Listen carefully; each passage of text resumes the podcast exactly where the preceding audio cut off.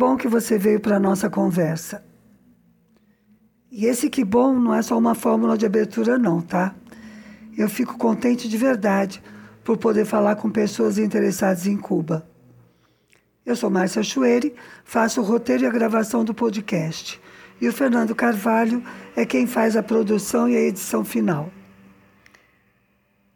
Antes de qualquer coisa, um lembrete. Mande suas perguntas para o podcast interativo que nós já estamos organizando. Pode mandar por qualquer das nossas redes: Facebook, YouTube, é, Instagram também. Lembre-se que no Facebook a página se chama Direto de Cuba e não Coisas de Cuba, porque nós não conseguimos mudar o nome. O Facebook não deixou. O Direto de Cuba é o nosso canal anterior, que aliás está no YouTube com todos os vídeos que eu fiz, né, que nós fizemos, o Fernando também, durante a pandemia. Se você tiver curiosidade de saber o que aconteceu em Cuba durante a pandemia, entre no canal do Direto de Cuba, tá bom? Então a página do Face é Direto de Cuba. Ai, perdão. Não, tá certo. Direto de Cuba. E este é o Coisas de Cuba. Agora sim, vamos ao papo de hoje. Há várias semanas que eu só estou falando de assunto sério. Então hoje nós vamos mudar o disco e esse papo aqui vai ser suave. E já vou começar fazendo inveja para quem não está na ilha. Nós estamos na semana do Festival del Nuevo Cine Latino-Americano, também chamado Festival de Cinema de Havana. Delícia, adoro cinema e esta semana eu vou me acabar de tanto ver filme. A abertura foi no dia primeiro. E ontem, sábado, eu já peguei duas sessões, dois filmes brasileiros. Hoje eu vou pegar mais duas ainda. E a cada dia dessa semana, pelo menos dois. Ah, é, porque também eu tenho muita sorte. Acontece o seguinte: o festival está sendo em quatro cinemas. Os quatro estão ao alcance dos meus pés. Não preciso pegar o ônibus para ir e dois estão bem pertinho de casa. Assim, tipo três quadras, quatro quadras. Então tá fácil. Essa, essa vez tá realmente muito bom para mim. E no próximo podcast, então, eu comento mais sobre o festival, tá bom? Agora, eu preciso contar que na sexta-feira houve uma apresentação de música brasileira na nossa embaixada aqui, Embaixada do Brasil, e que eu adorei. Fica aqui meu agradecimento sincero de coração a todos que participaram para que acontecesse esse evento. O concerto se chamou Saudades do Brasil, mas eu acho que devia chamar Matando a Saudade. Pena que foi tão curto. Ficou assim um gostinho de quero mais. Eles tocaram sambas e MPB, Teve música do Cartola, Tom e Vinícius, a Dona Irã, Ari Barroso, Gil, Milton Nascimento. Então ficou fácil saber ali no público quem era brasileiro e quem era cubano. Os brasileiros logo se levantaram e foram dançar num cantinho do jardim, porque o concerto foi ao ar livre, foi no jardim da embaixada. Até quem não sabia sambar, como é o caso desta que vos fala, sacudiu um pouco as cadeiras, mexeu os pés, porque, nossa, nessas horas você percebe o tamanho da saudade, né? Não dava para ficar sentado quietinho. A Babi é toda tímida, não queria levantar. Eu arrastei ela e depois ela sambou tudo que ela quis. Ah, um detalhe divertido. O conjunto era misto, tinha músicos brasileiros e cubanos, mas a cantora, a Kruner, era cubana. Daí causou um certo estranhamento, né? Ela falava bem, mas foi bem legal. Ela mesma disse que estava se esforçando, que costuma cantar MPB, mas que samba era a primeira vez. E deu certo. Eles conseguiram um resultado bem bacana. Agora, aqui entre nós, sambar mesmo, ela não sambava, não. Eu até me lembrei de uma amiga brasileira que uma vez me explicou que os brasileiros mexem as cadeiras e os cubanos mexem os ombros. Claro que isso é uma simplificação, né? Mas é verdade que são jeitos bem diferentes de dançar. Bom, mudando de assunto, acho que eu já contei aqui que eu estou dando aula de português para cubanos. No início foi só para cubanas, mas na última aula, agora, quinta-feira passada, se incorporou um aluno e equilibrou um pouco os hormônios da turma. E foi bom também para não correr o risco de dizerem que eu estou fazendo discriminação de gênero. Nesse caso, seria o quê? Sexismo reverso? Bom, brincadeira, vai. Mas aqui eu queria fazer um comentário de uma coisa que é bem de Cuba: a diversidade dos meus alunos. Dois deles trabalham no Instituto Cubano de Amistad com los Pueblos, o ICAP. Outra é psicóloga Trabalhava no alto escalão do partido, está aposentada e agora trabalha com o filho, que tem um ateliê de desenho. Olha a diversidade, só numa. Tem uma professora de inglês da universidade, bem jovem, aliás. Uma engenheira que largou a profissão, aluga quartos para estrangeiros junto com a mãe dela e está aprendendo a costurar e fazer crochê. E tem ainda uma cantora e mais uma manicure. E tem outras duas que são só grinora, mas essas eu não sei em que, que elas trabalham, porque nas duas últimas aulas elas não foram, porque elas estão com dengue. Bom, agora pense. É um curso livre, bem básico, de apenas 24 horas, ou seja, 16 aulas de uma hora e meia. E a gente até vai entregar um certificado, mas que não tem valor documental, né? Então, exceto pelos funcionários do ICAP, para quem o curso realmente pode ser útil, eles estão ali só pelo prazer de aprender um pouco de português. E pagam, tá? É simbólico, mas tem um precinho lá que vai para o rincão, não vem para mim, não. E o que eu acho mais legal, ninguém exclui nem discrimina ninguém. É todo mundo igual e estamos junto. E essa é uma coisa bem característica de Cuba e que eu acho que tem tudo a ver com o sistema e não com o caráter do povo propriamente. Por exemplo, outro dia eu vi uma entrevista com a chefe nacional dos fiscais daqui, a chefe da controladoria. Ela é uma senhora já de idade que trabalha com isso há muitos anos, mas agora, com a abertura das pequenas e médias empresas privadas, o trabalho da controladoria ganhou muito mais destaque, porque antes ele só fiscalizavam as estatais. Agora eles fiscalizam todas, tanto estatais como privadas. Então, eu vou confessar um pecado aqui primeiro. Eu já fui fiscal no Brasil, fiscal de impostos.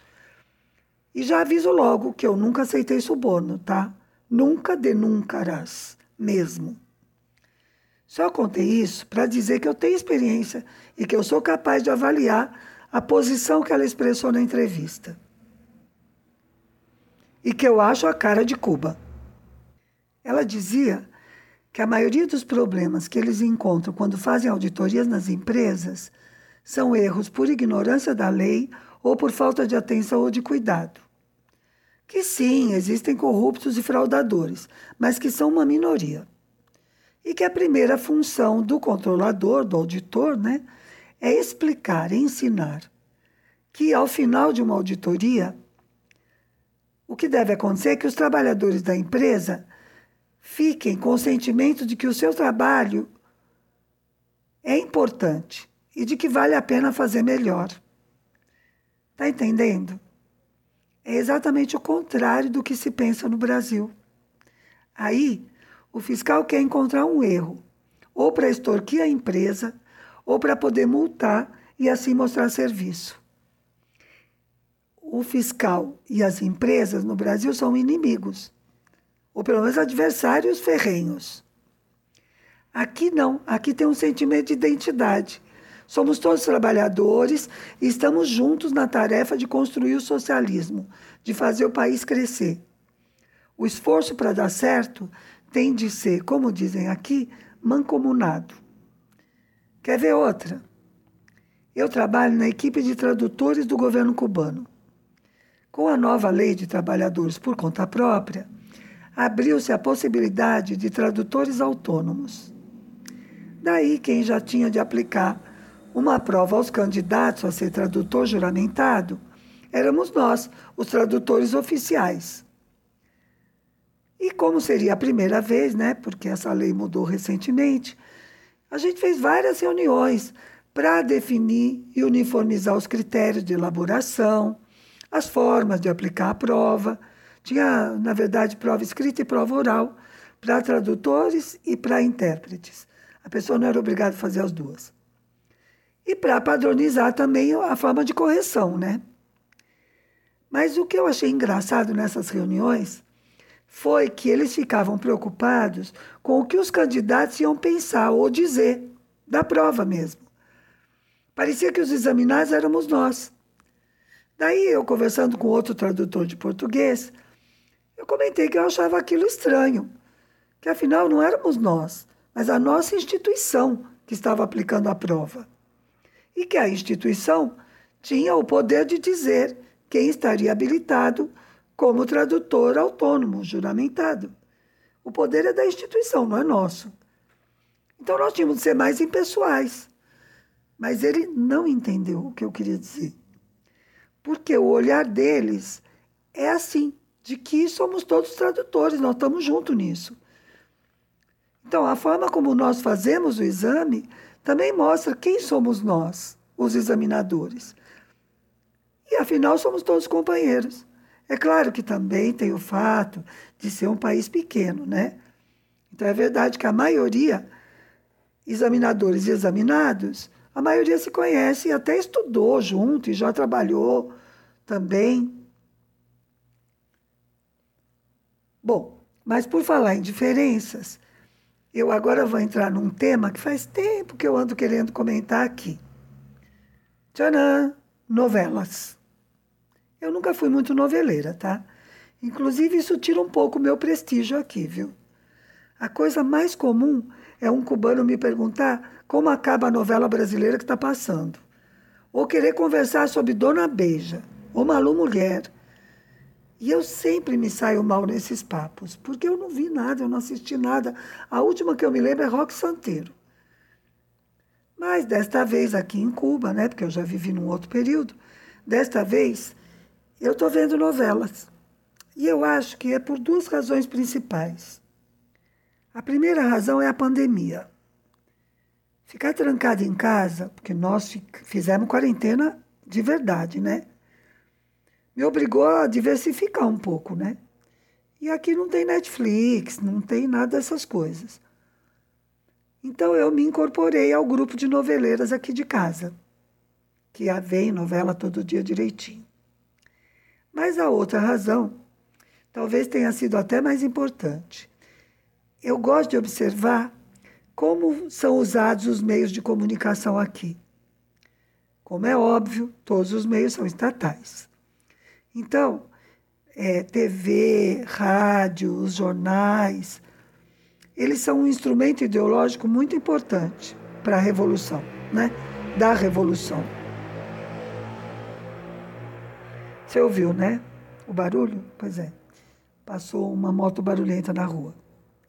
Bom, como os cubanos são muito noveleiros, as novelas têm um papel especial nessa questão aí de servir como um, um instrumento mesmo, né? Ideológico de construção de consciência. E essa história das novelas aqui funciona assim: terça, quinta e sábado, novela estrangeira. E desde que eu cheguei, só brasileiras e segundas, quartas e sextas, a novela cubana do momento. E isso é ainda melhor para mim, né? Porque aí me ajuda a comparar. Então eu vou começar pela parte técnica, que é mais evidente, mais fácil de observar. Claro que as da Globo dão de goleada, né? Aqui não tem recurso para competir. Entretanto, na minha opinião, o roteiro das cubanas é muito melhor. E a construção dos personagens também. Direção de ator, talvez não. Ou nem sempre, vai. Eu já estou indo pela terceira brasileira, desde a pandemia, desde o começo. A primeira foi Mulheres Ambiciosas. Que lixo! Lixo! Totalmente inverossímil, personagens planos, um mata-mata exagerado, a trama não despertava o menor interesse. Chata! Pelo amor! E com aqueles artifícios dramáticos mais idiotas, tipo o cara que parecia ser inimigo, na verdade era um cúmplice secreto, essas bobagens. A segunda foi a dona do pedaço, que aqui se chamou Dulce Ambition. Essa, além da péssima construção dos personagens, tem subjacente, mas não muito subjacente, porque é fácil de perceber, aquela ilusão a mais querida do capitalismo.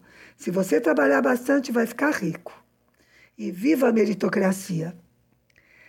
Além disso, parece que a personagem principal era para ser um remake da Viúva Porcina. Aff, eita novelinha ruim, hein? A de agora se chama em espanhol Suerte de Vivir. Não sei como é o título em português. Ela tem o sempre maravilhoso Antônio Fagundes e a lindíssima, que ela realmente é bonita, Grazi Massaferri, acho que é Massaferri, né? Que é boa atriz, inclusive, né? Muito boa, eu acho. E essa novela até que tá bonitinha. O bordão da personagem principal já pegou aqui. Todo mundo está dizendo: organiza-te, Paloma. Mas vamos combinar que a cena do assalto não podia ser mais absurda.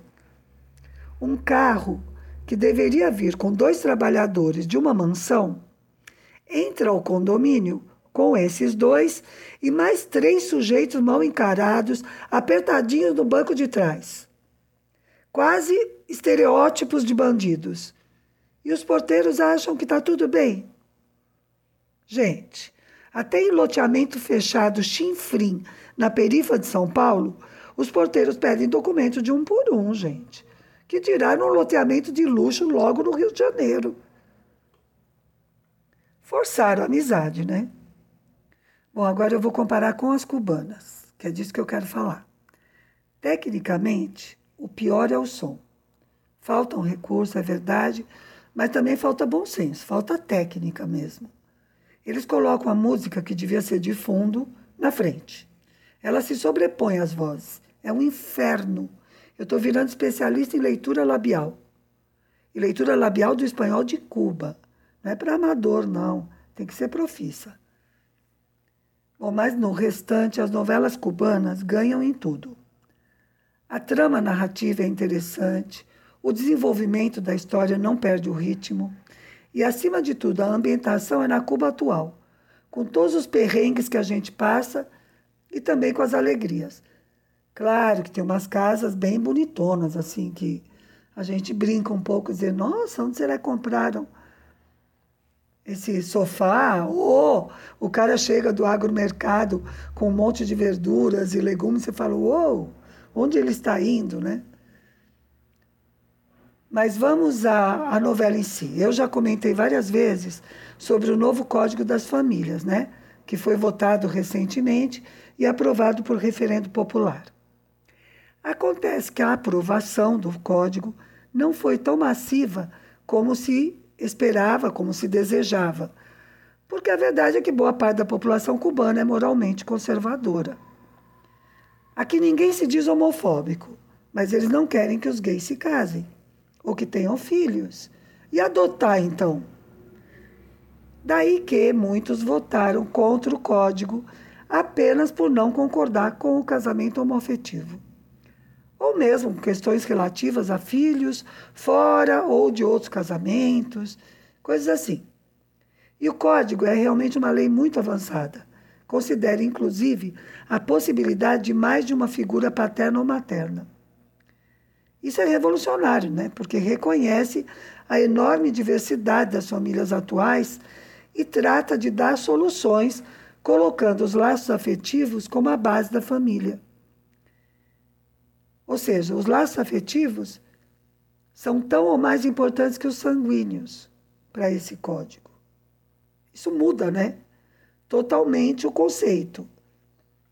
Bom, a votação do código mostrou que era preciso trabalhar mais ainda essas questões com a população. Daí que a novela atual está tocando todas as feridas. Tem filhos criados pela avó porque o pai sofreu alienação parental e a mãe se suicidou. Tem filha de relação fora do casamento que o pai não reconheceu porque não acreditou que a gravidez era de verdade. Essa mesma filha, criada pela mãe, se muda para casa do namorado porque a mãe não aceita o namoro por racismo. E tem toda uma discussão com a família do namorado, né? Os pais para aceitarem que a menina mude para lá. Aliás, a questão do racismo tem aparecido em muitas narrativas cubanas. Novelas, séries, teleteatros. Essa também é uma questão que está em discussão aqui. Mas essa novela tem também filha que só vai conhecer o pai já com oito anos, porque a mãe preferiu esconder a gravidez. Era uma relação de namoro. E tem filho cuja paternidade foi falseada. A mãe disse que era de um, mas era de outro. E fez isso para se casar com o que não era, que é com quem ela queria casar.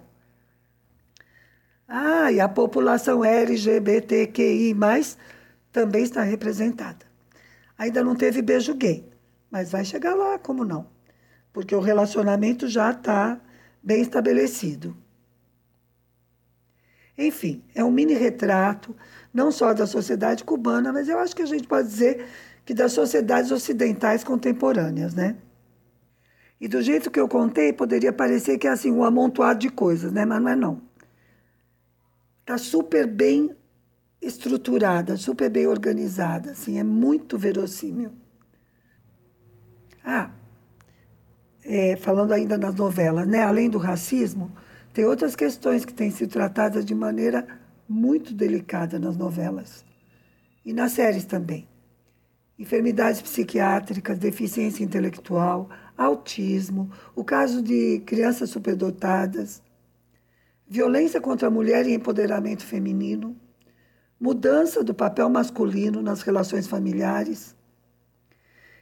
E tudo isso com personagens bem estruturados e com finais que indicam caminhos de resolução que fogem do óbvio. É realmente bacana assim de ver. Bom, você está vendo que eu não era noveleira, né? A televisão cubana me converteu. E se você está achando esse papo meio estranho, os comentários realmente são de uma leiga em novela, mas que já leu muito na vida, que foi bastante ao cinema e que até se arrisca a escrever contos de vez em quando. Então eu consigo falar um pouco sobre narrativas. E como o nosso podcast é para falar de coisas de Cuba, eu achei que já estava passando da hora de falar da televisão, que aqui é muito importante. Em outro podcast, eu vou falar dos programas musicais, que também merecem ser comentados. Ah, deixa eu contar outra coisa de Cuba. Essa semana nós já fomos enganados duas vezes. Na quinta-feira, nós aqui em casa fomos avisados, nós no prédio, né? Nós aqui no bairro, que nós ficaríamos sem gás das nove da noite até as dez da noite do dia seguinte, assim, mais ou menos 24 horas sem gás de rua. E eu me preparei toda para o evento, certo? Deixei comida pronta para esquentar no micro-ondas, previ como preparar o café da manhã sem gás, tudo bonitinho. Ainda olhei na tabela da eletricidade, a tabela lá da, da falta de luz, né? e agradeci aos céus que nós não estaríamos simultaneamente sem gás e sem luz. E o gás nunca se foi. Quer dizer, pode ser que não tivesse gás de madrugada, isso eu não sei. Mas de manhã cedinho tinha. E olha que é cedinho, porque eu levanto antes das seis da manhã, para a Babi poder chegar na escola às sete e meia. E ok, né? Eu estava preparada para não ter, teve, tudo bem, certo? Daí hoje foi a eletricidade. Pela tabela da falta de luz, nós ficaríamos sem luz das 10 da manhã às 2 da tarde. E como hoje é dia de Santa Bárbara, eu queria garantir um almoço bem bacana para celebrar, né, para Babi. Então, apesar de ser domingo, eu levantei cedo, daí eu usei o processador e o liquidificador para terminar tudo antes das 10. Eu fiz uma torta de sardinhas a massa do falafel, né, que depois era só fritar, e ainda um bolo de maçã, tudo sem glúten, lógico. Acabei na hora exatinha, às 10 horas da manhã eu terminei tudo. E aí eu coloquei o bolo para assar no micro-ondas. e me dei conta da mancada. Falei, caramba, e agora? Um bolo todo arrumadinho, com canela por cima. Mas a luz também não se foi. E eu agradeci, claro, né? Porque é melhor assim. Mas fiquei com cara de besta por ter levantado tão cedo e ter corrido tanto para fazer tudo. Coisa de Cuba. Eu nunca vou saber por que o gás não se foi. No caso da eletricidade, isso às vezes acontece mesmo, que tem a ver com a demanda. Como hoje é domingo, domingo, a demanda deve ser muito mais baixa. Bom, pessoas, estamos terminando. E eu vou deixar de presente o tema da novela atual. Aliás, eu vou deixar o próprio clipe da abertura, se for possível. Isso quem vai resolver é o Fernando, tá? Se não der para colocar o clipe, ele coloca a música. Essa música é do Raul Paz, um músico cubano muito interessante. Ele tem formação clássica, como muitos aqui, e faz música popular de ótima qualidade. Eu já pus uma música dele em outro podcast, muito linda também. Essa é a segunda novela que ele faz a trilha e as duas ficaram sensacionais. Ah, sim, esqueci. O nome da novela é Os Filhos de Pandora. No capítulo da sexta, agora, passada, a avó abriu a caixa, a caixa da Pandora. E agora eu tenho de esperar até segunda para saber o que, é que vai dar. E eu vou dizer a letra da música rapidinho, só para ajudar a entender. Vamos lá. Diz o seguinte: Os filhos chegarão nus, sem muito que opinar, e irão crescendo sob o vapor do que lhe dão, do que lhes dão. Os filhos olharão tranquilos, buscando sempre sua verdade, e um dia escolhem seu caminho e sua realidade. Os filhos querem que os cuidem, que os ensinem a pensar, e não querem que os animem com a covardia nem com a estupidez. Os filhos buscam ilusões quando as tuas já se foram, e dançarão outras canções que os seus avós já não sabem cantar. Os filhos não querem promessas, não. Não querem esperar. Os filhos usam suas cabeças para imaginar. Os filhos crescerão depressa enquanto você se afastará. Os filhos acumulam sonhos e muitos esforços que você não saberá. Os filhos querem gasolina para rodar e rodar, mas não querem que lhes digam nem quando parar, nem como parar. Os filhos te amarão para sempre, alguns menos, outros mais. Benditos filhos diferentes que irão remediando o que eu fiz mal. E essa voz de choro. Oh, é porque eu tenho dois filhos no Brasil, né? E três netos. E daí mexe comigo mesmo. Bom, vamos lá. Respirando. É isso. Se você ainda não se inscreveu no canal, aproveite agora. E não se esqueça de curtir o vídeo e divulgar para os amigos também, tá bom? E mandem as perguntas. Tchau.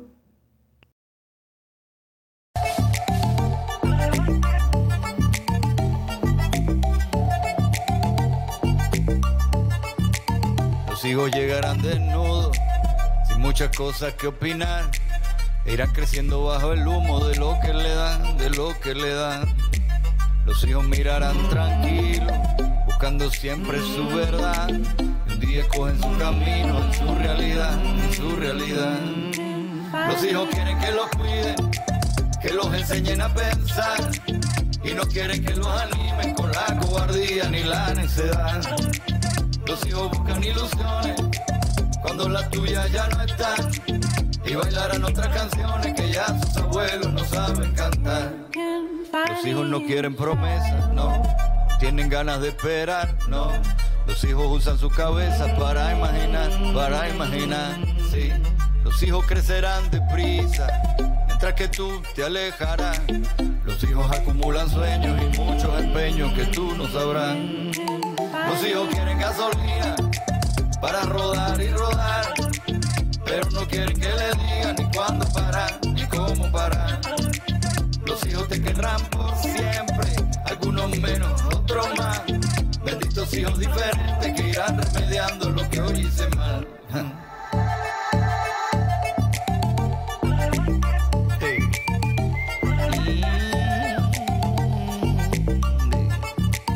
Los hijos heredan tus ojos para recordar. Ya se pone tu camisa y hasta la sonrisa que ya no te va, no te va. Los hijos tienen a sus hijos, irán tomando su lugar. Porque siendo tú el hijo quisiste tomar, pudiste tomar. Los hijos quieren que los cuiden, que los enseñen a pensar. Y no quieren que los animen con la cobardía ni la necedad. Los hijos te querrán por siempre, algunos menos, otros más. Benditos hijos diferentes que irán remediando lo que hoy hice mal. Pero no quiere que le digan ni cuándo parar, ni cómo parar. Benditos hijos diferentes que irán remediando lo que yo hice mal.